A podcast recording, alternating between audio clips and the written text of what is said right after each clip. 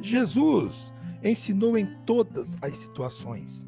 Ele falou a grandes multidões, aos presentes em jantares festivos e a grupos eclesiásticos.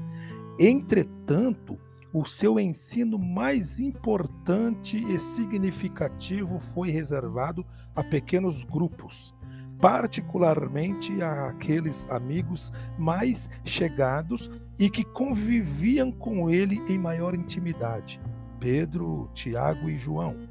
Quando queria certificar-se de que tinha sido bem entendido, Jesus dirigia-se a cada um individualmente.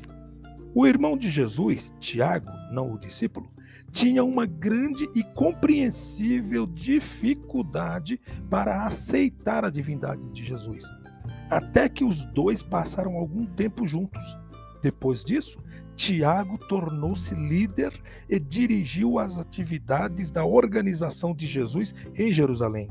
Possivelmente, Tiago acabou sendo sentenciado à morte por crer em Jesus. Isso é que é um ensino eficaz. É importante que os líderes empresariais dediquem qualidade de tempo e de ensino a seus colaboradores diretos. Isso renderá grandes dividendos aos que assim procedem.